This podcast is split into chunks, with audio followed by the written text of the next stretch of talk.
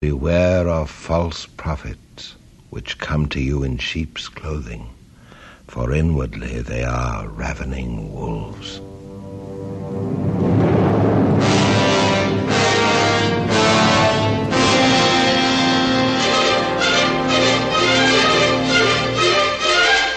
Fala aí galera, episódio 186 do podcast dos clássicos entrando no ar. E a gente vai falar aqui de Mensageiro do Diabo, o único filme dirigido por Charles Lawton. Esse é o último episódio que a gente vai gravar para esse ano de 2022.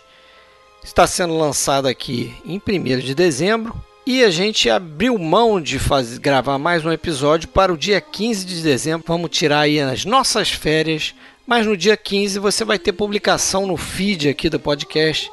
Você vai ouvir o áudio da nossa live número 28 que a gente tratou de grandes diretores em atividade. A ideia a princípio era fazer uma live onde a gente gravaria um episódio sobre animações, mas isso não será possível devido a nossos compromissos no final do ano.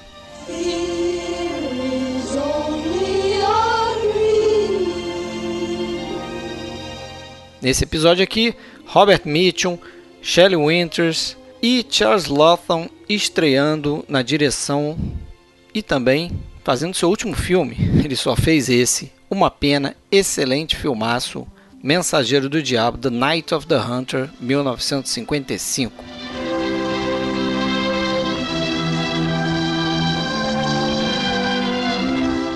Pessoal, é sempre importante deixar aquele recado se você tem uma conta no iTunes, não esquece de classificar a gente por lá, quem sabe até escrever um review, porque uma vez que você faz isso, você ajuda a gente no algoritmo da plataforma. O podcast acaba ficando mais acima na lista de podcasts dele. A gente tem mais exposição e assim mais ânimo, mais empolgação para fazer esse trabalho aqui. Você pode ouvir a gente diretamente no nosso site filmesclassicos.com.br. A gente também tem uma conta no YouTube. De vez em quando a gente posta alguns vídeos interessantes lá e a gente faz as lives pelo YouTube. E se você quiser, você pode ouvir a gente no Spotify, também pode classificar a gente lá ou em qualquer outro agregador de podcast. Basta procurar pelo nosso nome, Podcast Filmes Clássicos. H-A-T-E It was with this left hand that old brother Cain struck the blow that laid his brother low. L-O-V-E. You see these fingers, dear hearts, these fingers has veins that run straight to the soul of man. The right hand, friends, the hand of love. Now watch and I'll show you the story of life. These fingers, dear hearts, is always a warring and a tugging one against the other. Now watch 'em. Old brother left hand, left hand hates a fighting and it looks like love's a goner. But wait a minute. Wait a minute. Hot dog loves a winning. Yes, sirree. It's love that won. Bora então, galera, falar de O Mensageiro do Diabo, A Noite do Caçador, como queiram. Fred Almeida falando do Rio de Janeiro, falando de Blumenau, Alexandre Cataldo, Carioca de Blumenau. Fala aí, meu cara. Alô, Fred. Tudo certo? Tudo bem. Vamos para mais uma. Mais uma, desta vez um filme. E para tanto chamamos aqui Fábio Rockenbach. Grande Fábio, seja bem-vindo mais uma vez. Faz um tempinho que a gente não grava, hein? Ô, faz. Olá, Fred. Olá, Alexandre. Vamos para mais uma. Vamos para mais uma. Filmografia fácil de fechar, hein? Fácil.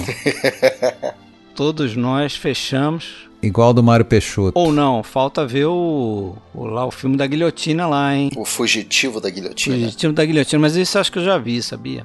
Enfim, tem que. Não lembro, tem que pesquisar. Depois você me fala, depois você me fala, porque eu não sei nem o que, que é que vocês é, estão falando. É, a gente vai contar, vai contar essa história.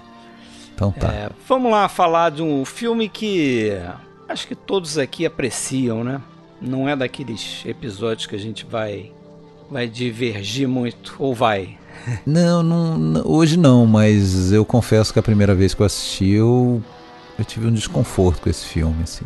É, isso Pelo dá. artificialismo dele, deliberado e declarado. Ele é muito é, estilizado, né? Muito estilizado e essa coisa dele assumidamente ser um vamos dizer, um conto de fadas, né? É, meio que uma fábula de terror, né? O realismo passa longe, né? Uma fábula. E isso incomodou.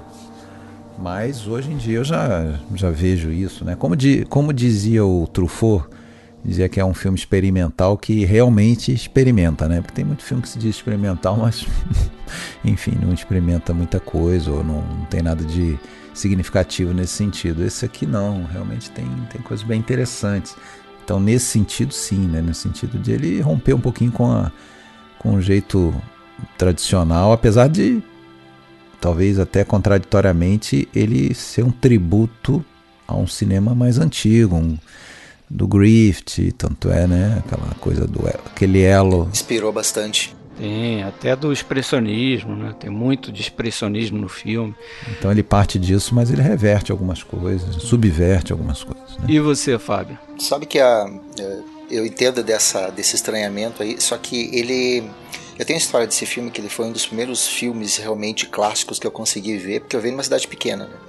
E locadora lá é só lançamento. Quando eu cheguei para fazer faculdade numa cidade maior, tinha uma cooperativa de estudantes que só tinha clássicos. Ali Epa. eu me deleitei, né? E os primeiros filmes que eu peguei foram Os Sete Samurais, O Paixão de Jonah Dark e O Mensageiro do Diabo. E eu vi o só Mensageiro logo depois de ver o filme do Dreyer.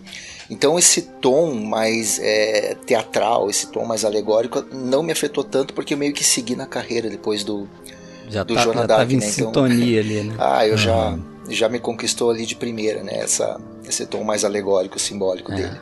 E eu acho que ele tem, né, como eu falei, ele é uma espécie de fábula de terror e também ele é um tanto amplificado por ser contado pelo ponto de vista das crianças, né? Acho que a partir de um determinado ponto do filme, né? Acho que não é, não é ele todo assim.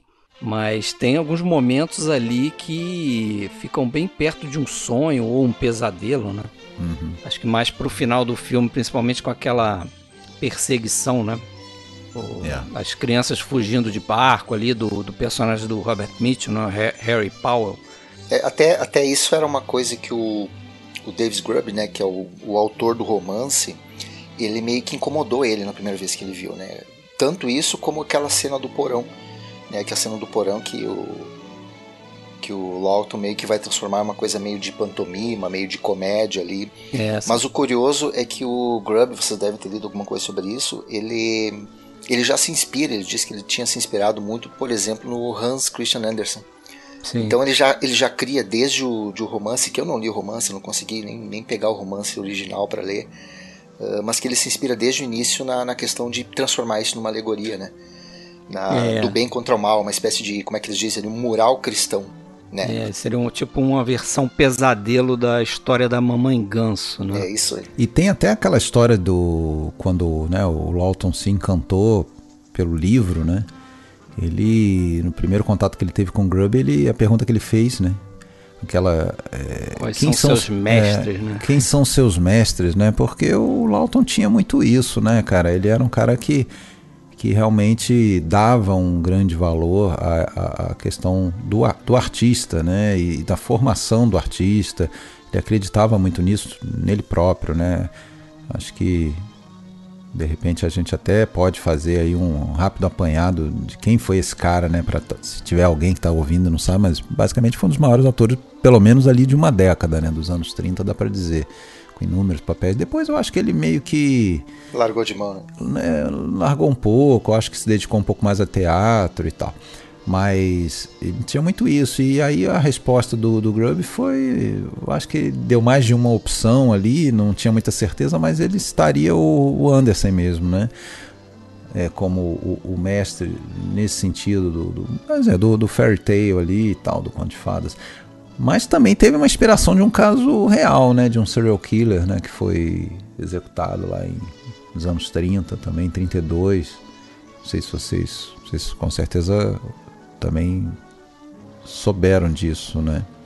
Inclusive ele puxou o nome, porque o nome do cara era Harry Powers. Ah, isso eu não sabia. Eu não sabia também não, virou Harry Powers. É, Harry Powers era um, era um, na verdade, nascido na Holanda, mas ele emigrou para os Estados Unidos. É, isso no, no, ali pelos anos 20, 30, e ele tinha é, é, ele era um serial killer, ele atraía mulheres, né? Através daqueles anúncios de os famosos ali corações solitários, né? Aqueles anúncios para para dating, o Tinder lá da antigamente. Então ele ia encontrar e cometia crimes e tal. E eu acho que seis seis comprovados e mais dois ali que tinha forte suspeita, mas não chegaram a comprovar que tinha sido ele. Ele foi é, julgado, condenado à, à morte por enforcamento em Moundsville, que se eu não me engano é a cidade é, fundo ali do filme também. Então essa foi a, uma inspiração para o, o, o, Grubbs escrever a história, né? O Alexandre, tem uma tem uma, uma obra que ele se inspirou que aí de repente essa obra tem se inspirado, eu não sabia dessa história do, do serial killer, que é uma, um conto chamado The Gentleman Friend, né, uhum. publicado numa revista na época e fala sobre uma mulher com dois filhos que ela é cortejada por um vendedor e esse vendedor é um, um assassino de mulheres que está sendo caçado. Não, e publicado no período, né? É, de repente também tem uma relação com o próprio caso real que eu também juro é, não tudo a ver com a história, né? Que é contada Exato. aqui. E isso tudo, eu acho que até ou talvez mais o roteiro. É, eu também não, não, não conheço o livro do Grubb não sei se tinha essa ambientação, mas isso tudo também um pouco ambientado naquela coisa da, da Grande Depressão, né? Não, acho que no livro acho que isso era até mais forte do que transparece no filme. É, no filme fica mais aquela coisa ali do, do pai, né? O Ben Harper ali é, e tal. É que... meio que a motivação, né, para ele ter roubado os 10 mil dólares Mas depois se desprende disso, né? Passa a Tem ser uma só uma parte ali que eu acho que ele recupera, que é quando ele, ele vai pedir comida, quando eles estão no, é, quando tem aquele abrigo de crianças, né? Exato, e aí aquela mulher, não, só posso dar uma batata para cada um, etc e tal. Mas é. o, o, interessante nisso aí é que o Grubb sempre dizia que é, ele coloca um protagonismo feminino na personagem né, da, da Lilian Gish ali, é, porque ele viu como criança que durante a depressão ele via muitos homens fortes, né, cedendo, né, quebrados, como ele dizia, e que ele dizia que naquela época quem sustentou as famílias foram as mulheres. Isso, então, isso tem muito no Vinhas da Ira também, né? Também, né? A personagem da Jane Darwell. A Jane Darwell assume o, papel de protagonismo da família, né? E o pai acaba ficando mais, mais para trás. É baseado na, nessa mesma ideia. Uhum. Inclusive a Darwell era para ser a personagem da, da Gish, né?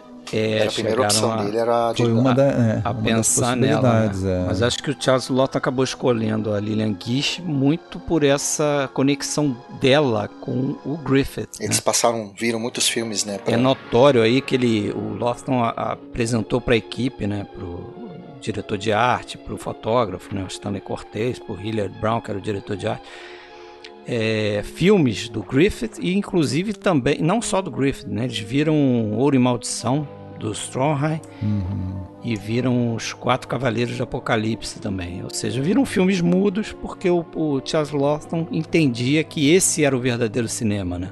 Não um cinema falado. Então ele queria essa conexão do filme que ele estava fazendo Mensagem do Diabo com o cinema mudo, né? Tem até aquela historinha da, da Lillian Gish no, que ela certa vez perguntou pro Lawton por que, que ele queria tanto ela no filme, né?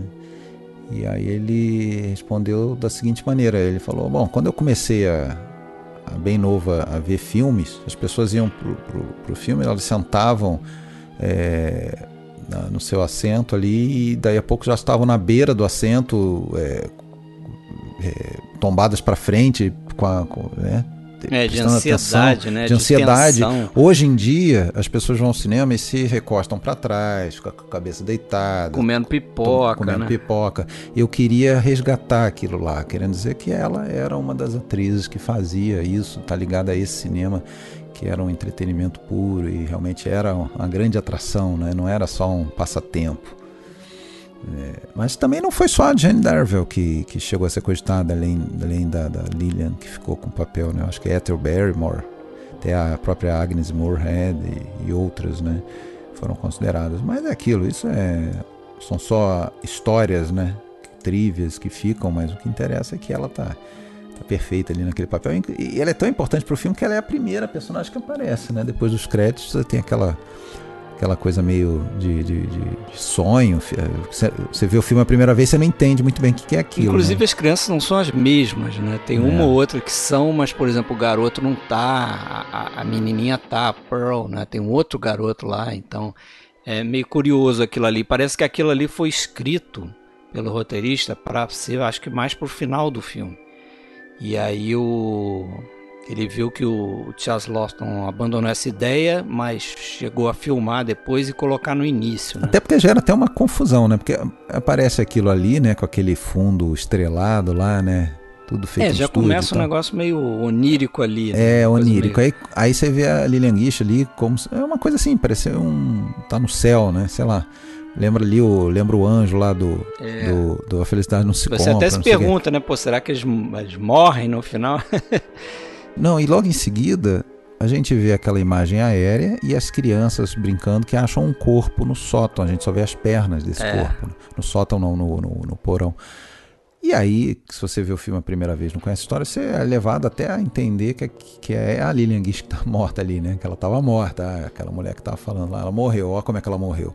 E não tem nada a ver, pelo contrário, depois até a ironia da história é que ela é a grande Avenger ali do, do negócio, né? A grande salvadora da, da parte. É, isso não está no livro, né? Isso não está no livro. Por exemplo, essa parte da, do corpo sendo descoberto não está no livro, né?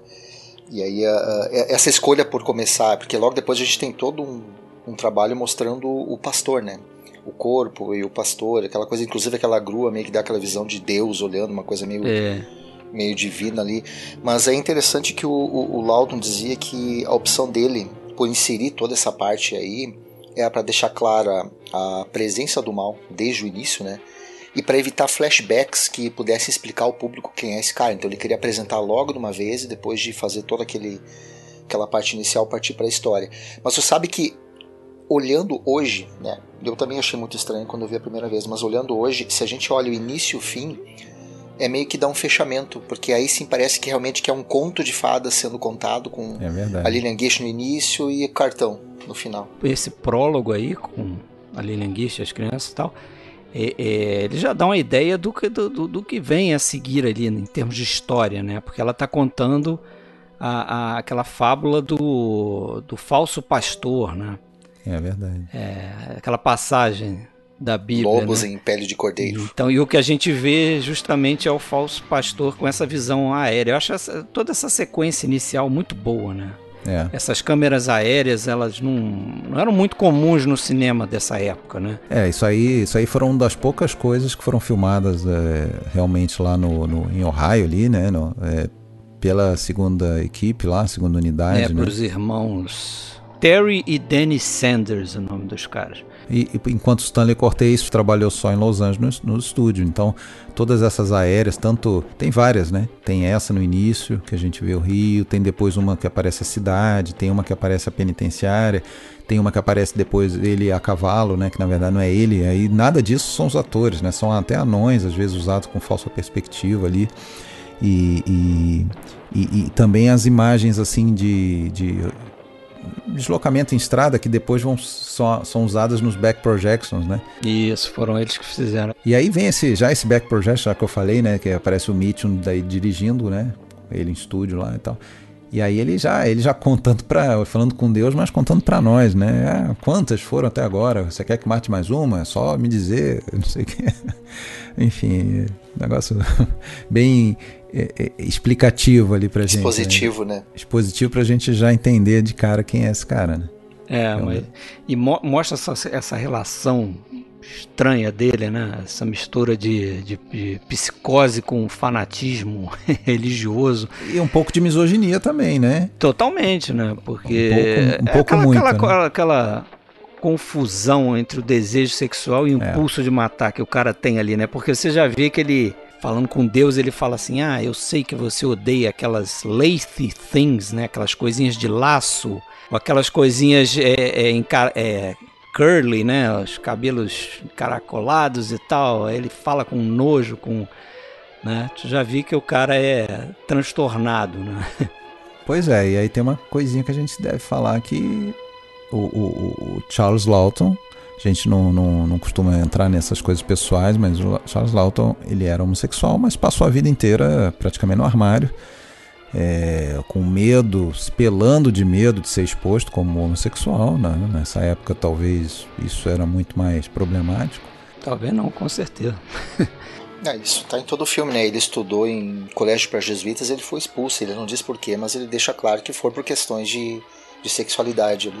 Dizem que aquela visão, aquela essa característica da misoginia, de, de, de dessa repulsa à sexualidade feminina, é, era algo, era Lawton se expressando ali por meio daquele personagem. Né? É, eu, eu já li que na verdade o, a repulsa dele à religião era que era mais relacionada a essa questão, porque ele via a religião como uma força opressora, né, uhum, que não permitia é, ele assumir quem ele era.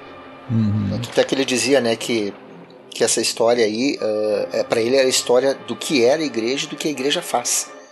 Então uhum. é, ele realmente exatamente. via essa coisa da religião como central. E o, o, o Robert Mitchum também dividia essa visão. Ele não era ligado à religião, né? ele, ele, ele, conseguia perceber essa parte opressora da, uhum. da religião também. Então, acho que eles se deram muito bem. E eu acho que o, um grande feito do Charles Lawson nesse primeiro filme dele, primeiro e único, né? é juntar toda a equipe, né? Porque parece que o clima, a gente fala tanto dos diretores carrascos, né, exigentes e tal, muitas vezes cheio de atrito com atores e com colaboradores e tal, mas parece que o clima no, no set do, do Lofton era o melhor possível. Todo mundo adorou, todo mundo amou de paixão trabalhar com o cara e tal, desde a equipe como os atores também, né? Porque ele, ele, ele era um cara humilde, assim, uhum. né? nesse sentido de reconhecer o, que ele precisava de ajuda para fazer esse filme. Né? Uhum. Afinal de contas. E ele também era meio inseguro. Dizem que ele era, é. um tanto inseguro. Inclusive, é, tem uma passagem lá que a Lilian Gish fala que um certo dia chegou para ele e falou, foi dar uma sugestão, né, de mudar um pouco um detalhe no papel dela e tal. E aí ele virou para ela e falou assim: "Mas você acha que tá ruim do jeito que tá? Você acha que a gente tem que mudar?" Nossa, eu, eu, fiz alguma coisa errada e tal. Quer dizer, ele ficou tão preocupado. E depois ela descobriu que ele falava isso para todo mundo. Todo mundo chegava uhum. com ideia, ele ficava meio assim, né? Botava um pé atrás porque ele era meio inseguro.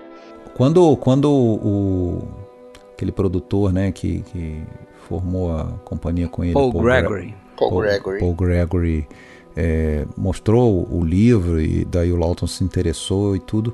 Parece que o Lawton chegou a cogitar ele próprio escrever o roteiro, mas aí eles entenderam que deveriam né, contratar um, um, roteirista de profissão, né? E contrataram né, o, o, James Ed, né? Que, que era um, um, um cara né, era poeta, novelista, crítico de cinema e tinha escrito, participado da, da produção lá do, do roteiro do é, Aventura na África, né, que ganhou o Oscar e tal, dez anos antes ali do, do, do John Huston, né.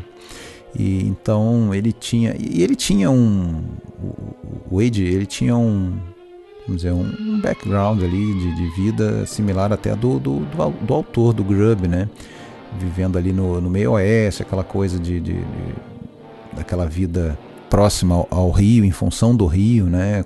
Que a gente vê na, na, história.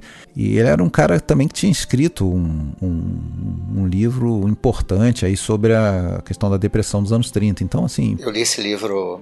Eu li esse livro. É o, no Brasil ele foi lançado como um Remos, Os Homens Ilustres.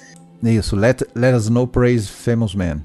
Isso, é um livro, é um livro baseado em experiências reais, né? O Ed ele passou uh, meses morando com famílias de meeiros, né, que são os uhum. catadores de algodão que nunca tinham um lugar fixo, né, que ficavam perambulando de fazenda em fazenda, bem no meio da depressão, e ele contou como essas pessoas uh, viviam. Então, ele tinha não só a vivência dele de vida, mas o cara passou literalmente meio ano comendo o pão que o diabo amassou para entender como é que era aquilo. O cara perfeito para escrever esse roteiro, né? Ah, dizem que ele entregou um calhamaço, né? 293 páginas a primeira, é, primeiro draft lá. Depois ele chegou a cortar um pouco, mas e também parece que o Charles Lawson modificou bastante o roteiro. Tem ditos aí que ele nem teria lido o roteiro do ah, isso é mentira. Do isso... Age, né? Eu... Dizem que é, já, já ficou meio que provado que é mentira. Até o, o, Robert Mitchum, na sua biografia, escreveu isso, que o Lawton odiou o roteiro do Grubbs e, tipo, fez tudo de novo. Não, não, parece que não é bem verdade, porque quando descobriram esse, esse, esse draft de 293 páginas inicial lá do Grubbs, é, viram que do Age, né? ele era idêntico é, do, do, do, do Age, é, é, ele era extremamente fiel ao, ao que foi para a tela. Entendeu? Além de ser fiel ao livro, ele era muito, é, muito, muito exatamente, era exatamente o que, o que foi para a tela. O próprio Charles Lawton ele disse que não queria crédito de roteiro, né? Mas tem, mas eu li ali na, na, até naquele livro da BFI Uhum. Parece que tinha uma carta do próprio Age dizendo que o Lotham contribuiu bastante no roteiro. Então o, o Age dizia, ó, Lotham, pode colocar o seu crédito aí. O Age estava né? desconfortável, né, de assumir só ele. Ele queria botar o crédito dele e do Paul Gregory, ele queria, isso. né? É, mas eles recusaram. Eles o recusaram. é, é, é, isso aí vai até ao encontro do que você falou, né? Confirma o que você falou, que ele era um cara humilde nesse sentido, porque ele ele não, ele, ele não queria ser um, um, Orson Welles, ele não queria ficar com crédito de tudo, direção, é. roteiro. É, é, ele foi humilde, ele contribuiu, inclusive hoje se você consulta lá aparece, Charles Lawton uncredited, né? É. Mas ele não oficialmente não, não foi, né? É, e parece que o voltando àquela história do início que você perguntou, Fala aí. O que, que, tem a ver o fugitivo da guilhotina, né? É que é, tinha sido a única experiência breve do Charles Lawton na direção. Uhum. É um filme de 1949, é, cujo diretor foi sacado lá do cargo, acho que era Irving Allen o nome do diretor, e aí acabou caindo nas mãos do Burgess Meredith, né, o ator. Não seria o Irving Allen dos, dos, dos é, filmes... Dos filmes Catástrofe. Catástrofe, não? Isso, ele mesmo. Uhum. E aí isso caiu para o Burgess Meredith, que era um dos atores do filme, ele acabou dirigindo um pedaço, mas parece que o Frank Otono também era outro ator do filme, dirigia as próprias cenas dele. Nossa. E quando tinha uma cena com o Frank Otono e com o Lawton, o, o Tono passava para o Lawton dirigir, entendeu? Então uhum. foi essa confusão aí. Eu acho que eu vi esse filme. Eu também. Em inglês, acho que eu é vi. estranho. agora, é The Man on the Eiffel Tower, né? Isso, é o título original dele. Uhum. Mas é interessante porque nesse filme o diretor de fotografia é o Stanley Cortez. Então uhum. o Lawton já considerou o Cortez direto para esse projeto aqui, né? Quando ele decidiu que ia fazer o, o livro do, do Grubbs, né? Que o Paul Gregory indica para ele, né? Porque eles tinham essa parceria, eles estavam, acho que até fazendo turnê na Europa com teatro, né? Mas teve essa brecha, o Paul Gregory sentia que o, o, o Lawton podia fazer essa migração para dirigir um filme. E, e aí eles pegaram esse material para fazer o, o, Foram atrás do Age, né? Como você já falou, para produzir o filme. Escreveu o roteiro e depois produziu o filme. Uhum. E aí ele veio com, com o Stanley Cortez, né? Que eu acho que era a primeira e única opção dele. Até porque o Cortez é, quem não sabe, ele foi diretor de fotografia do Orson Welles, né? Ele, Soberba. Ele Soberba. Uhum. Ele depois vai começar a fazer o Chinatown, mas aí ele já está mais velho. Ele sempre foi um diretor de fotografia mais lento, assim, né? Precisava de tempo. E ele já estava mais velho e foi substituído no Chinatown. A nota triste é que o James Edge não chegou a ver o filme pronto, né? Porque ele faleceu, teve um infarte é, num táxi em Nova York. em 55, antes da estreia do filme. É. Início de 55. E o próprio Lawton nunca viu o filme ter o sucesso que ele merecia, né? Uhum. Porque esse é mais um daqueles filmes que só vai. Ah, sim, vai ganhar. Vai ser redescoberto ali, uhum. sei lá, na década de 60, 70, que ele foi. Até pela televisão, né? Parece uhum. que foi um dos primeiros filmes a, a, a ir para televisão, né? Na década de. final da década de 50 ali. Uhum. Primeiros filmes de cinema aí para televisão. Então é mais um daqueles filmes como foi A Felicidade Não Se Compra, né? É um outro filme desse tipo que vai sendo redescoberto, né? E vai virando um clássico porque vai sendo exibido na TV e o pessoal vai, vai descobrindo os predicados do filme, né? É, outro que não, que não viu o sucesso do filme foi o Walter Schumann, né? Que é o, o autor Nossa, da trilha. Esse aí foi que ele morre três dias, três, três anos depois, né? Ele, é. ele, foi, ele foi um dos primeiros, um dos primeiros pacientes a se sujeitar a uma cirurgia de, de coração é, que eles chamam de open heart, né? De operar direto lá, né? E, e morreu né, durante a cirurgia. É, que merda. E o trabalho dele é bem interessante, né? Porque Nossa, ele demais. É um trabalho, ele, ele é um trabalho muito sutil. Até o Lawton dizia que não queria que ele sublinhasse com música aquilo que o filme já está mostrando na tela, né? Uh, mas é muito bacana que, primeiro, que na introdução do filme ele já coloca os dois tipos de sentimentos que a gente tem, né? Porque o filme É, começa com aquela batida é. de suspense, de repente começa aquele coro infantil, Angelical, coral de vozes né? infantis. É. E ele faz um trabalho muito legal de identificação da questão do, da religião, porque, por exemplo, a valsa do casamento, né? Que ele deixa tocando, que é uma coisa mais alegre, ele vai repetir num tom muito mais lúgubre ali na hora em que o que o que a Willa ela é assassinada, né? Que ela descobre, na verdade, que o dinheiro ainda tá rondando a vida deles, né? E se a gente presta atenção, é a mesma música que ele fez tocar no casamento deles. Então, apontuando essa relação até de fanatismo, de religião e, e dessa coisa meio torta entre os dois. Por incrível que pareça, esse, essa música especificamente, eu acho que vem de uma ideia do Cortez, do Stanley Cortez, porque eu vi uma entrevista do Cortez, né, e aí, claro, a gente está falando o que as pessoas falam. Então, ele, ele deu essa declaração, que ele, no trabalho dele de fotografia, ele, ele via muito conexão com a música, né?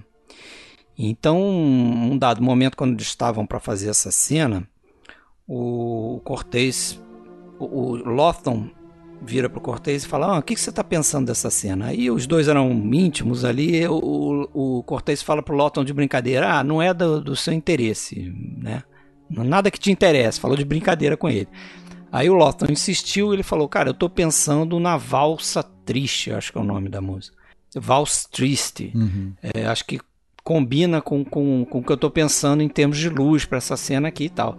E o Lotham é, concordou. Dos Sibelius. É, e uma coisa bacana que o Lotham fazia também no set dele, e que isso era muito incomum na época, é que ele trazia o diretor de arte para dentro do set praticamente todos os dias, o montador, que era mais incomum ainda, e também incomum ele trouxe o, o Walter Schumann, né?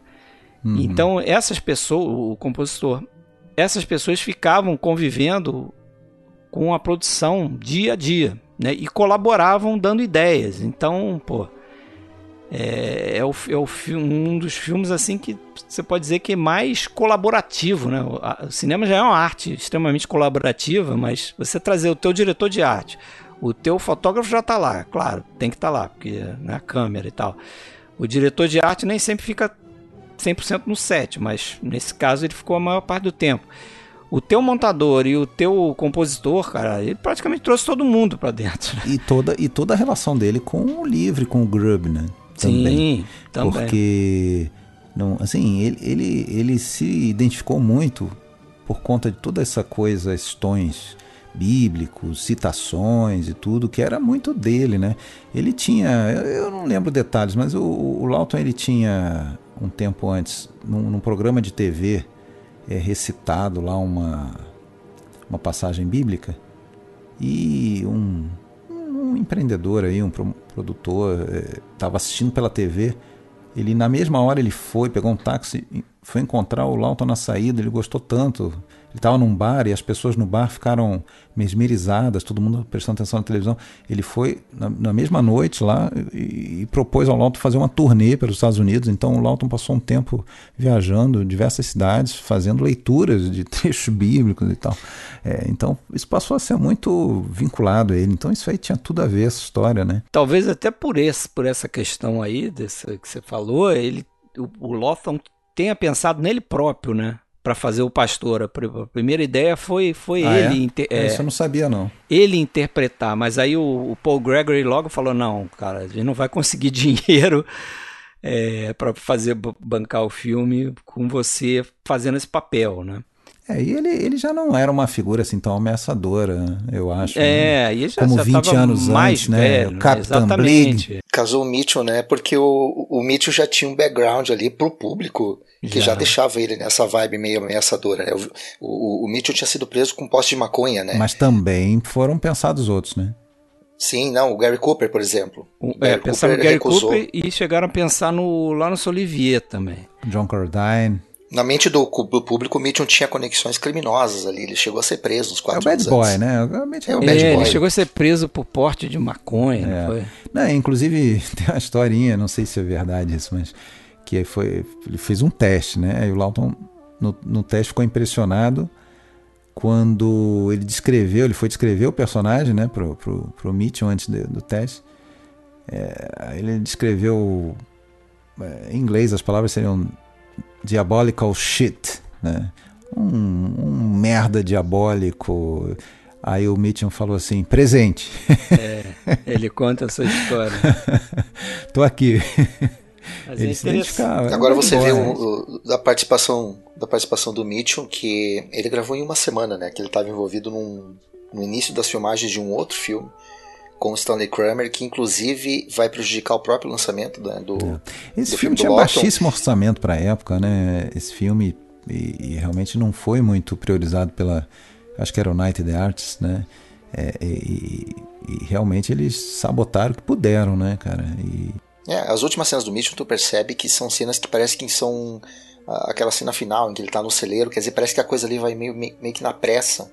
Inclusive o próprio Mitchell nos últimos dias ali, ele estava chegando já meio bêbado pro set, então. É dizer que ele, ele, ele, ficava com a Shelley Winters bebendo, né?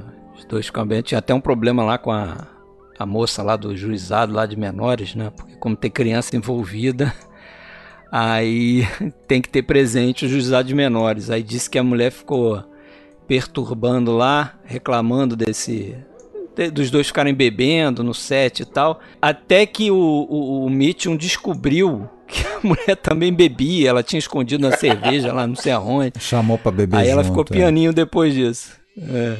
A Shelley Winters chorando as mágoas do casamento fracassado com ah. Vitório Gasman. O Mitchum foi bêbado pro Ed Sullivan Show, né? Que foi uma das das cartadas de divulgação da United Artists que ajudou a enterrar o filme, porque a, a Shelley Winters não estava acostumada a falar ao vivo com câmeras, então ela estava toda histérica. E o, e o Mitchell foi bêbado pro, pro programa. Ele levantou para falar do hate love, ele falou em hate, levantou mando love, trocou as duas, então uh, foi um papelão. Que no, cartaz, no eu não programa. vi isso não, Nossa. isso tem no DVD da Criterion, mas eu não vi.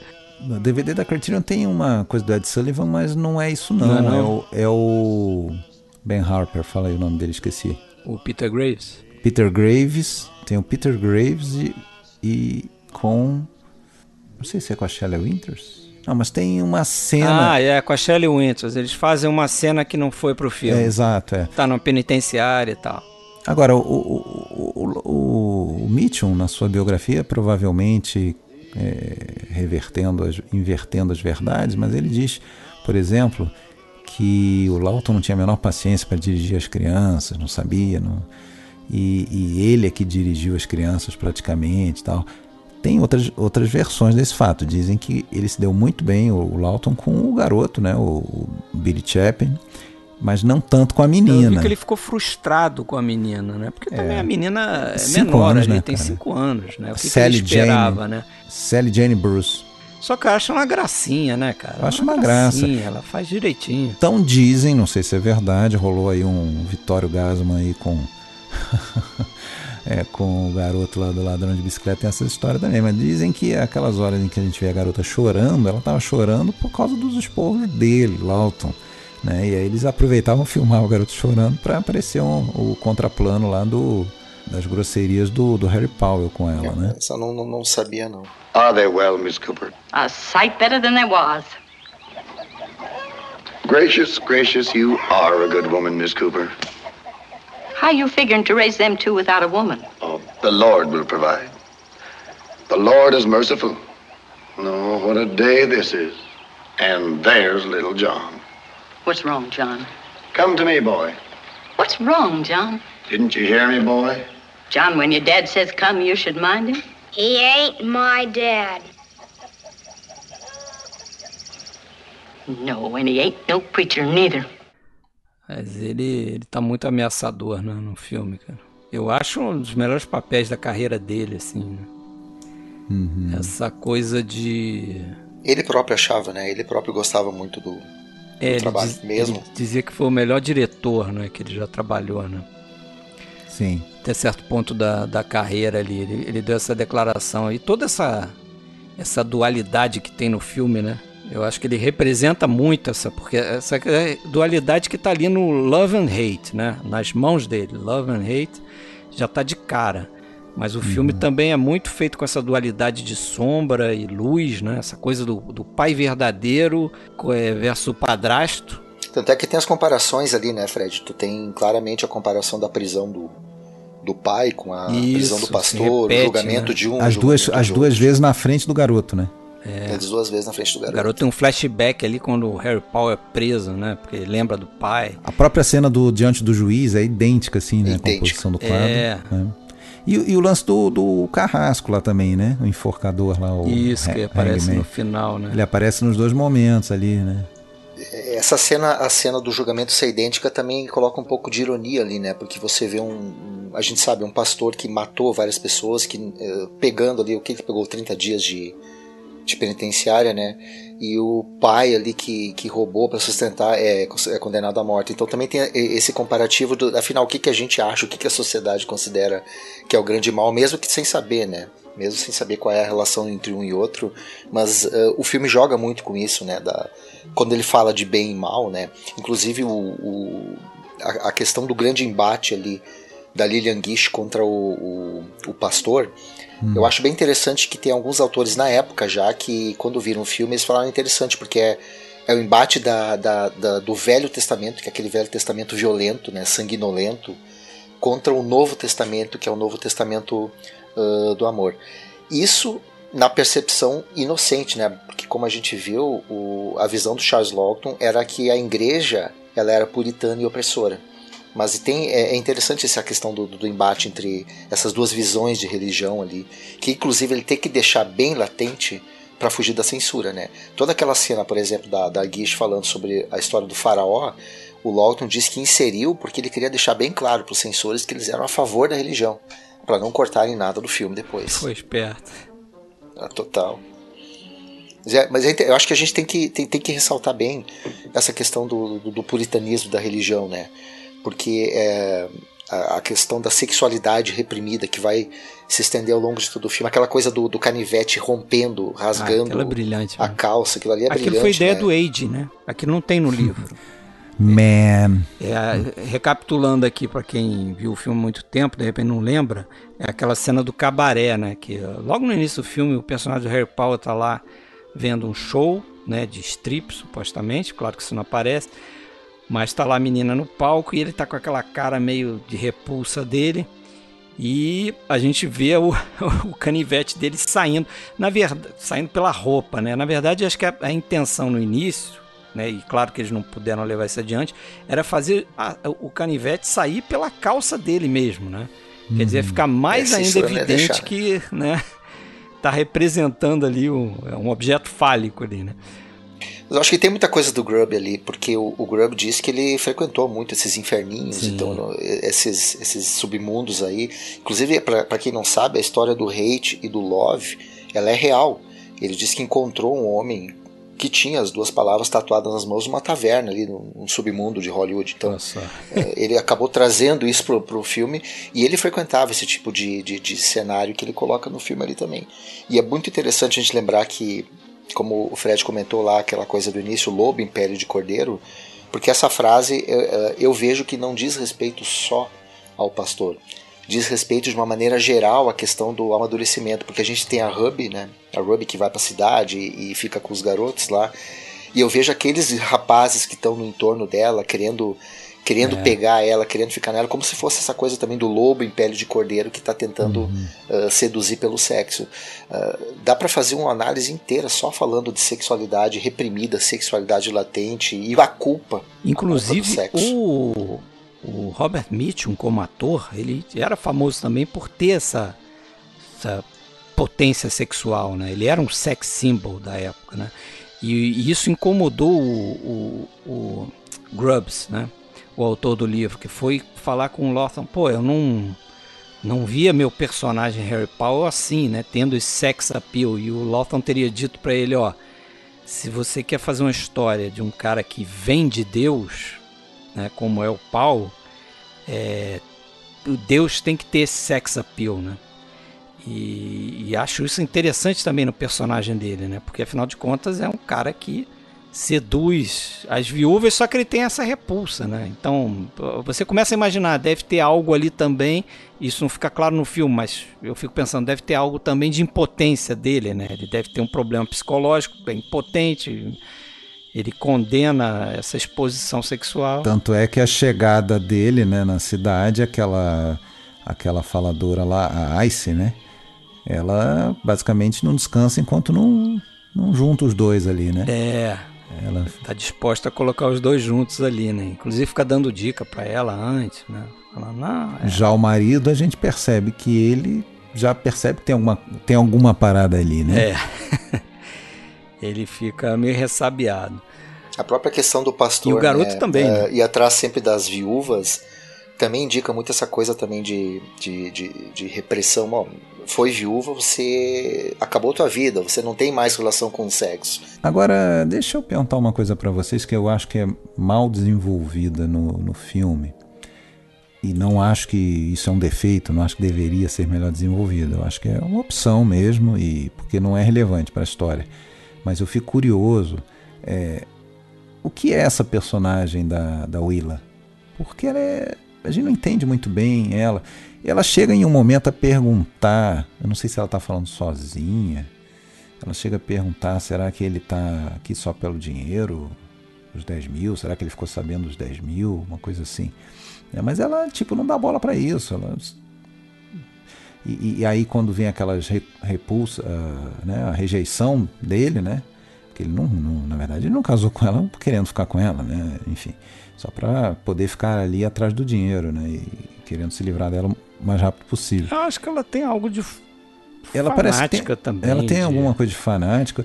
Tem uma insinuação, eu não lembro se está no próprio filme, de que, na verdade, o, o, marido tinha roubado 10 mil porque, por causa das exigências dela. Eu acho que ele próprio que fala isso, né? O Powell, né? ah, para satisfazer os caprichos da mulher. Ela fala, tal. eu acho. Não. Ela, ela ah, fala num, ela num própria, é, culto. É, é, até uma cena que me lembra um pouco Sangue Negro, né? Uhum. Que tem uma cena numa igreja. Logo depois, logo depois da noite de núpcias, né? Isso. Quando a gente vê que ela, que ela foi convertida pro fanatismo é, dele. Ela é rejeitada e ela é convertida ali na hora, né? Porque ela aceita aquele aquele mas papel ela, mas ela dele. é meio apagada assim como personalidade, né? Ela vai se vai se vai vai sendo levada para um para um lado ou para o outro e enfim, é uma personagem que fatalmente teria aquele fim horrível. é, mas aí de novo, né? Eu, eu costumo olhar para essas coisas sob esse aspecto de que a gente está vendo um filme através dos olhos das crianças. Então, será que é essa a impressão das crianças com a mãe? Ah, a mãe é uma bobalhada que está uhum. se vendendo para um meu padrasto quando meu pai foi para foi para forca. forca, né? Uhum. Eu ia falar guilhotina, coitado. Ou tem a visão da, da, das diferentes visões do, do, da religião, né?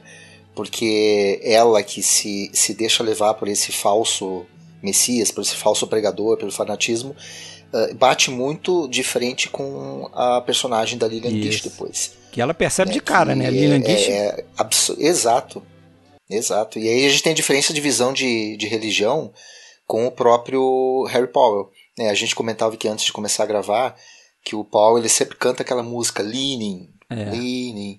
Quando uh, tem aquele embate famoso com a personagem da Lilian Gish, a Lilian Gish acrescenta o Lean on Jesus.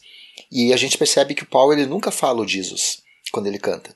What a blessedness, what a peace is mine, leaning on the everlasting arms. Leaning on Jesus, leaning on Jesus, safe and secure from all.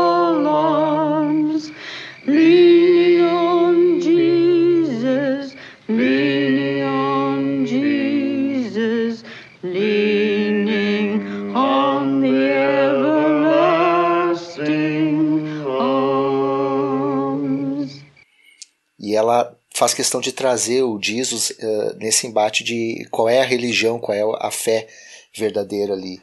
Enquanto é. que a mãe das crianças me parece isso, me parece aquela pessoa que é facilmente levada pelos fanáticos, que é facilmente seduzida pelo diabo, etc e tal. Né? Eu concordo com o Alexandre. De repente, se a gente tivesse uma, uma atriz um pouco mais inspirada, o Mitchell, inclusive, ele, ele deixava claro que ele, ele não gostava muito da interpretação da Winters ali, né? A Shelley Winters tinha sido indicada alguns anos antes, mas é, ela parece um tanto aérea. Eu não sei se isso é a intenção indicada. Né? Fazer ela parecer aérea pro ah. Lugar ao Sol. Lugar ao ah, Sol. Pro Oscar, né? Foi indicada. Ganharia isso. dois Oscars, né? Ganharia pelo Diário de Anne Frank em 60 e tal. Aqui eu acho que ela parece um pouco, sei lá, amortizada. Eu não sei se uma atriz um pouco mais com um pouco mais de ímpeto aqui desenvolveria melhor o personagem ou se é a intenção. É, eu que acho o personagem que é seja só um, um artefato ali. Porque ela fala que o Lotham cuidou dela de perto ali, né? Ela já tinha estudado, acho que com Lotham, com Lotham. Sim, nos clubes de, de interpretação. É. E, e aí ele orientou ela a atuar dessa forma, assim como também o Mitchum. Se você pensar o Robert Mitchum, ele tem uma atuação às vezes que é mais caricata, pro, caricata, mais pro lado do expressionismo mesmo, né? Como esse filme tem muito expressionismo, até caligarismo, você pode dizer assim. Aquela cena do, do, do da morte da, da, personagem da Willa, da Shelley, Shelley Winters, naquela espécie de quarto Cripta, que é um, né? que é, um, é, uma cripta, é uma capela, é, né? Aquilo, é, o, os cenários são muito minimalistas também, né? Você vê momentos assim que você tem uma parede Sim. branca e sombras Cadeiras, na parede, né? Tem a... Cadeira, uma mesa, um... As cenas do culto, né? As cenas do culto também. são cadeiras, luz. Aí a influência dessa presença no set, né? Que o Brown tinha. Isso. Né? Porque, por exemplo, se a gente lembrar do porão lá... Uh sabendo toda essa questão do personagem ser mais ameaçador, a gente vê que ele faz o teto do porão mais baixo para fazer com que o Mitchum pareça maior, maior frente né? às crianças. Aí. E aquela cena também é muito bacana, né? E tem uma coisa curiosa que esse tom de comédia eles chegaram a consultar o o Buster Keaton para ver se o Buster Keaton podia escrever algum sketch ali de comédia para aquela cena, mas acho que ele não, não quis se envolver.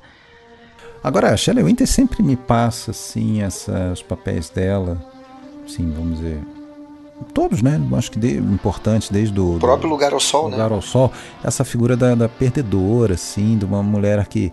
Até eu acho que a própria figura dela, né, que foi um pouco talhada para ser uma sex symbol, mas ela saiu do padrão de, de beleza da, né, clássico muito, muito, muito jovem ainda e passou a fazer papéis de, de mulheres assim que eram um pouco rejeitadas, né? Usadas. Né? Mulher sem então, graça. É, mulher sem graça e que, que, que, acaba sendo usada. E detalhe que eu acho que isso um pouco casa até com a vida pessoal, né, cara? Ela teve aquele relacionamento com o Vitório Gasman, casou, eu acho, no início dos anos 50, e logo, logo ele meio que desinteressou por ela. Isso mexeu muito com ela, assim, sabe?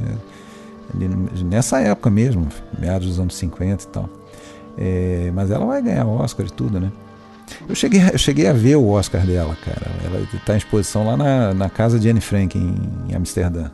Esse Oscar que ela ganhou pelo Diário de Anne Frank. Esse de 59.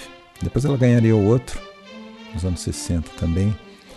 Teve mais duas indicações, né? Teve uma indicação mais, né? Além do Lugar ao Sol, teve o Destino do Poseidon.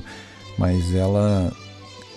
Mas ela nesse filme, ela, eu acho ela, assim, sei lá, e, e, até um papel pequeno, né, de certa forma, porque ela morre logo no meio do filme, né?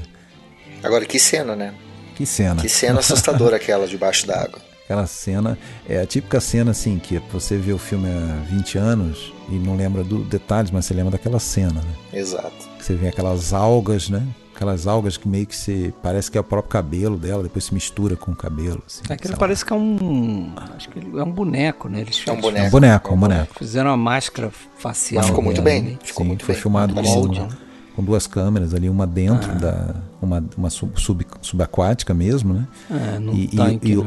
e, e uma por fora, assim, do, do vidro, né? Agora, recebeu crítica, um pouco de crítica, aquele plano em que o, o Uncle qual é o nome do Uncle mesmo? Esqueci James o... Gleason lá, né? Uncle James Purdy vê o. Uncle, ele vê a, é. esse carro de cima. É uma piscina, porque, né? É, porque é muito cristalino, ali fica claro que aquilo ali é artificial, né? Podia ser um pouquinho turvo ali o negócio, né? É. Mas o, justamente um o plano seguinte é esse dela sentada no, na, na cadeira, no, no banco do, do, automóvel, né? Com esse cabelo e. Uhum. Aquilo é muito legal. Mais um dos grandes planos do filme, né? Acho que tem tem tantos outros ali que me vem na memória, por exemplo, aquela silhueta, né? Do, que os meninos estão no, no celeiro lá. Ah, sim, é a e primeira estão que- vendo o Harry Potter. Não é nem a primeira vez. A primeira vez Quando ele também, né? Também quando ele aparece na Mas janela. aquela assim. no final, que ele aparece no- em cima do cavalo, Aham. que na verdade aquilo foi feito em estúdio e para dar essa sensação de perspectiva eles botaram o, o dublê do garoto, que era um anão, em cima de um pônei. Uhum. Aquele da, da, Pra- da silhueta da, no- no- na colina, assim, né? É, é mais um dos momentos que ele tá cantando essa música, né? Leaning, aí o garoto até vira e fala algo que Não dá a ideia nunca. assim do aspecto meio sobrenatural desse personagem, né? Porque o garoto fala, pô, ele não dorme, esse cara não O dorme. mal né? não dorme nunca. O mal não É. dorme. Tem toda essa. E acho, pô, essa estilização pra mim é, é um dos grandes feitos do filme. Aí de novo falando do, do Stanley Cortez, né? Parece que ele, ele utilizou nesse filme aqui um, um negativo chamado Tri-X, que eles chamavam, que era era relativamente novo ali, né? E que fornecia esse alto contraste, né? Então você vê que é mais uma dessas dualidades, como eu citei, né? Essa coisa do, da sombra e da luz, que é muito realçado no filme, né? Você vê diversos momentos isso também. O Cortez, inclusive, dizia que o, o Kubrick puxava para ele a primazia de ter usado iluminação só com velas de forma errada, porque ele usou nesse filme também. É, É, uma ele cena disse que só esse negativo era tão sensível que permitia esse tipo de coisa, né? Você às vezes iluminar só com uma vela, né? E isso tá muito nessa sequência que você falou, com a primeira vez que aparece o pastor lá e os, e os garotos veem pela janela, que aparece Uhum. aquela silhueta dele e tal. Ali é bastante estilizado também. Agora, eu tava hoje ainda trocando ideia com uma amiga que, que no Face fez uma postagem, uma foto, uma foto, estilo de fotógrafo, que era nesse, nessa linha da, da colina com a silhueta, a distância. E aí eu comentei com ela que eu adoro esse tipo de imagem e ela me remete a diversos planos no cinema, né? A gente tem vários com Bergman, por exemplo, né? Aquele famoso plano final do Sétimo Selo, em que a gente tem né, os personagens todos com a morte de mão dadas andando lá na colina, a gente só vê a silhueta. Noites de Westerns do circo. John Ford. Noite de Circo, John Ford no Vinhos da Ira tem um plano assim também. Kurosawa no, no Sete Samurais tem um plano assim também. E aqui tem.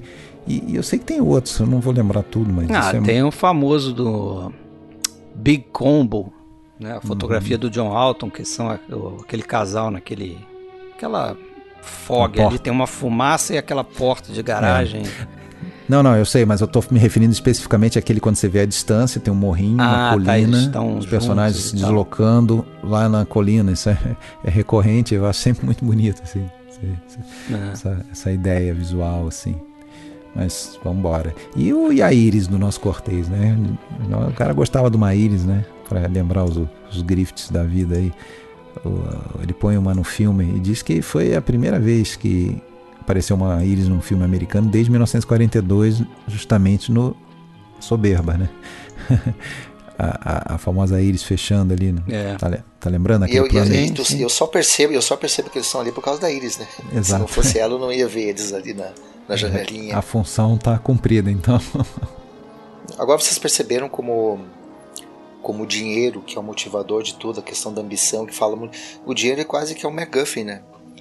Porque eh, chega Sim. naquela cena final ali, parece que ninguém se dá conta do dinheiro que está saindo da boneca, né? O- Os policiais não falam do dinheiro, o próprio pastor nem se dá conta, o dinheiro tá voando ao redor dele.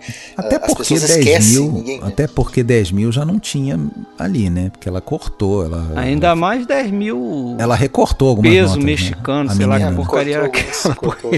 Mas o, interessa- o interessante é o, o- peso da questão do dinheiro que moveu tudo, Sim, que ninguém sim. dá bola pro dinheiro, né? O dinheiro ninguém mais fala do dinheiro depois, e, e, é- é- e ali é claro que a gente vê o, o. É o John, né?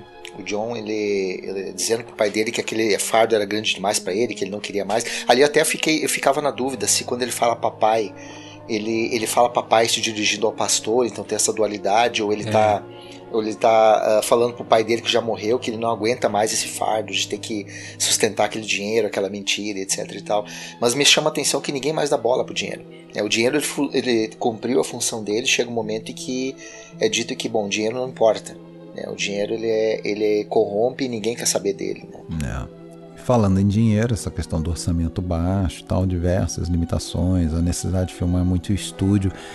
E assim, essa limitação, né? Não é a primeira vez na história do cinema, né, em que a limitação de orçamento justamente ela dá uma oportunidade para o cara que é criativo, né?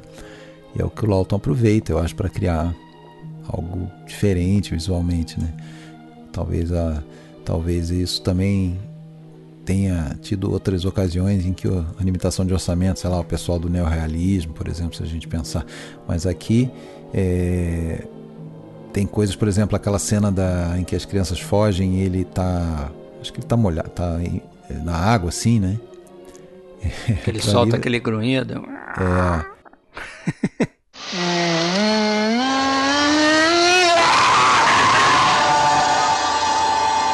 Que, aliás, é um negócio que me incomoda demais, aquela coisa de desenho animado. Não é só esse momento, não. Tem um é, outro no filme. Mas eu acho que ele. Né, Quando ele leva, um, tiro, um tiro, né? ele sai pulando, né? Aquilo, não, a Lilian Guiche odiou aquilo ali. Mas aquilo foi insistência do Charles Lawton. Não esqueça dos gritinhos lá, né? Quando é, mas é pulando. bem mas animado é, aquilo. É, mas aí tem um tom cômico e tem uma coisa meio animalesca do personagem dele, né? Isso já me incomodou mais.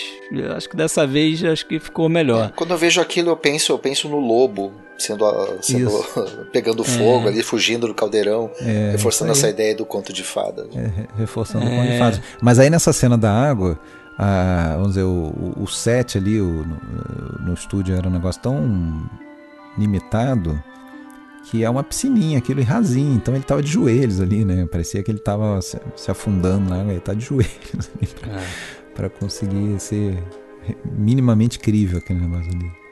Mas ok, isso aí tudo bem, tudo a serviço da fantasia, da fantasia, né?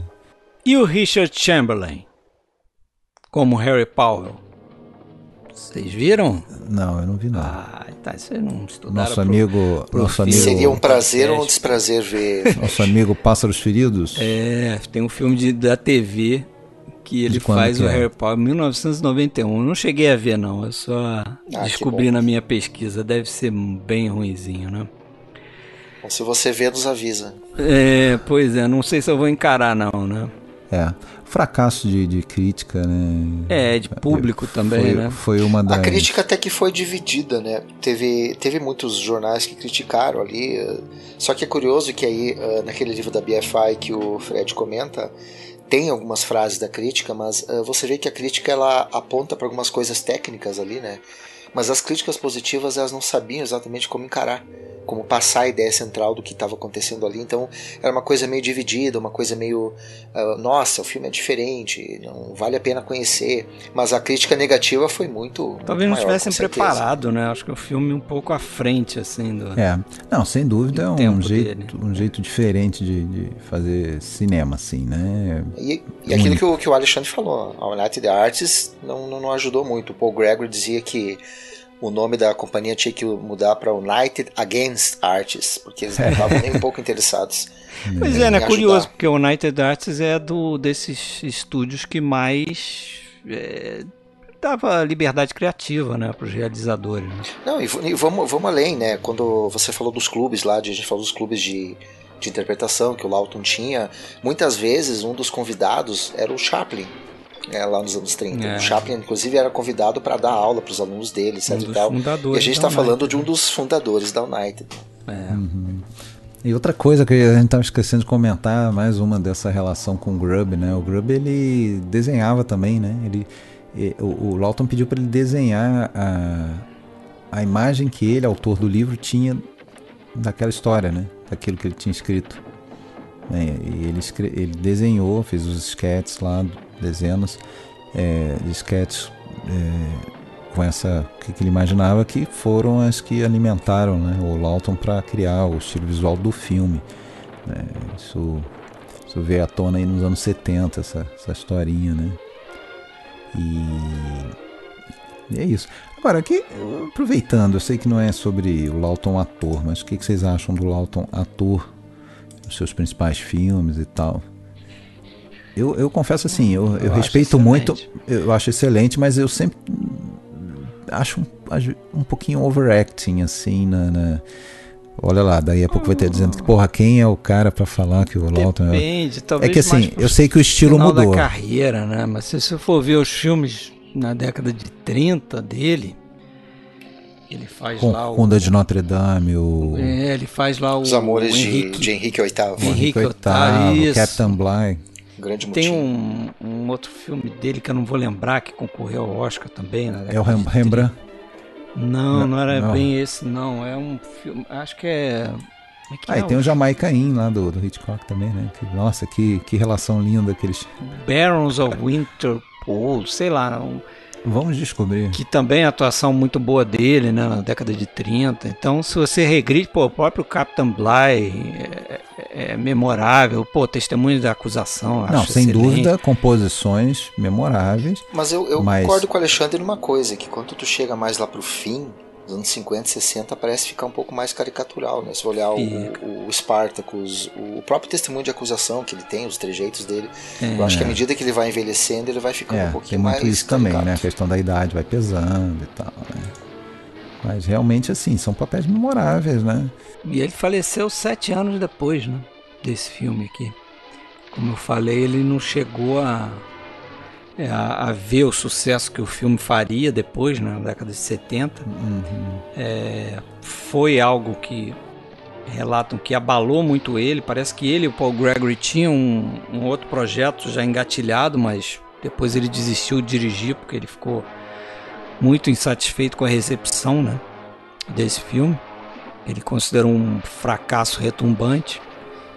Porque E- ele era inseguro, né? Aí você É. vê a insegurança, ele não aceitar, não entender uma crítica, Dizem achar que que, a crítica demole ele. que ele ficava inseguro até quando elogiavam ele, né? Então, eu já contei essa história aqui em outro episódio, o Hitchcock que dizia que como é que é que o Hitchcock falava? Não vou lembrar, mas o Hitchcock tinha uma piadinha a respeito de Charles Lawton lá que que as coisas mais difíceis de dirigir, acho que eram animais, é, crianças e o Charles Lawton. Era um negócio assim. Eu não vou me lembrar exatamente, mas porque justamente com Jamaicainha. E, e depois ele voltou, né? Com o, aquele o Paradigm Case lá, o, como é que é o nome mesmo? Esqueci o título brasileiro, é o Agonia de Amor. Agonia de Amor. Ele tá lá também. Tá lá? Tá, apesar de que é o Gregory Peck o protagonista, mas o Charles Lawton tá no filme. É, não lembro. Sim, sim. Faz o juiz. Ele morre em 62, pouco depois do do, do filme do Preminger, o Advise Content, eu esqueci o nome em português. Tempestade sobre Washington. Isso, Tempestade sobre Que é Washington. um ótimo filme, aliás. hein? É, é Muito bom. indicação Vai de vocês. pintar num Dicas Tripas aí, com certeza. Ah, é? Mas e aí, galera? Vamos encerrar? Vocês têm mais Isso alguma aí. coisa aí pra colocar? Só, só o último elogio que, eu, que a gente nunca faz um filme desses é pra montagem do filme. Não me lembro quem é o montador aqui, É Robert Golden o nome dele. Robert Golden. porque é uma montagem que ela vai ao longo do filme inteiro batendo sempre ah, ah, causa e consequência, causa e consequência e batendo bem contra o mal. Então a gente vê uma É. coisa acontecendo e o plano seguinte a gente tem essa montagem que é muito ágil. Então muita, muito pouca gente fala da montagem do filme. Eu acho que ela ajuda nesse aspecto visual que o Lawton queria dar. Bem lembrado, bem lembrado. Tem um, um detalhezinho de montagem que eu lembro agora, é justamente na morte da, da Shelley Winters, que ele faz um wipe, que é um, um efeito que o Kurosawa usava muito, né? Nossa, adorava. É, pa- passa assim, né? uma- uma- um plano sobrepõe ao outro, né? De um, de um, de um lado da tela para o Abre a janelinha pro lado, assim. É, como se passasse uma, uma faixa levando o plano, né? Não sei como descrever, mas o wipe ele faz justamente e, e, esse, e essa escolha é meio que para simular ali a faca, né? Que a gente não vê, né? Mas a gente imagina que a faca passou no pescoço dela. Então vem o wipe também e, justamente o plano seguinte são os filhos, né? Que agora, pô, tem aquele choque aí que o, o Fábio tá relatando, um dos choques do filme, né? Quer dizer, a mulher morreu e a gente vê os filhos dela ali. Como é que vão estar essas crianças na mão do padrasto, né? Assassino. Enfim, um detalhezinho de montagem, legal. Lembrar aqui que esse ano de 2022 a gente começou a fazer aquela coisa, né, de, de abrir para os nossos convidados de sempre escolherem um filme. E esse foi o filme escolhido pelo Fábio, né, Isso, Mensageiro do Diabo, lá tá atrás. aqui. mais de um ano, demorou quase um ano aí pra gente gravar, mas saiu, né? E você tinha falado fazia tempo, né? A última vez que você gravou com a gente foi em, em abril. Você gravou um Dicas Triplas, né? Que você escolheu aquele A Testemunha. Foi o Dicas Triplas ou foi o Lumê? Não, o Lumê foi antes. Você gravou primeiro, antes, então. o, é, por último foi o Dicas Triplas, né? Aquele que você escolheu A Testemunha. É, e, e, antes, em março, você tinha gravado justamente o Lumê, né? Que a gente falou do Sérpico, Dia de Cão, Rede de Intrigas. Quem espera conquista, né? O Mensageiro do Diabo está na lista há um ano. Sete meses. Isso aí. E o que, que, você, que, que você colocou para 23 mesmo? Você indicou dois, né? Ah, aliás, falando nisso, sem querer a gente fez aí um, vamos dizer, um, um período Robert Mitchell, né? Porque a gente está gravando com você hoje, que vai ser o penúltimo episódio do ano, vai ao ar 1 de dezembro. E 1 de janeiro já vai ter de novo Mitchell aí na cabeça com Fuga do Passado, né? Isso aí, com o senhor Marcelo Renó. É, mas você vai fazer com a gente qual filme? Pois é, sem dar spoiler. O 2023 está tão bom. Vocês passaram tanta coisa boa para mim que eu não lembro delas qual que eu indiquei. Mas. É, mas é alguma coisa ali, lista de Schindler. É... Carinha do chapéu e chicote, aquele. É, aquele tal de, de, Indiana Jones, enfim. Tem Mr. Vai Jones. Um, vai ser um bom ano. Vai ser sim. Esperemos. Beleza? Então Valeu, é isso. Fábio. Obrigado, Fábio, mais uma vez. Eu que agradeço mais uma vez participar com vocês. Abraço, Fred, até. Abraço. Leaning, leaning, safe and secure from all alarms. Leaning, leaning, leaning on the everlasting arms. Oh, what have I to dread? What have I to fear? Leaning on the everlasting arms, no guts. I have blessed peace with my Lord so near, leaning on the everlasting arms. Leaning, leaning, safe and secure from all alarms. Leaning leaning, leaning on the everlasting arms. That's Cut.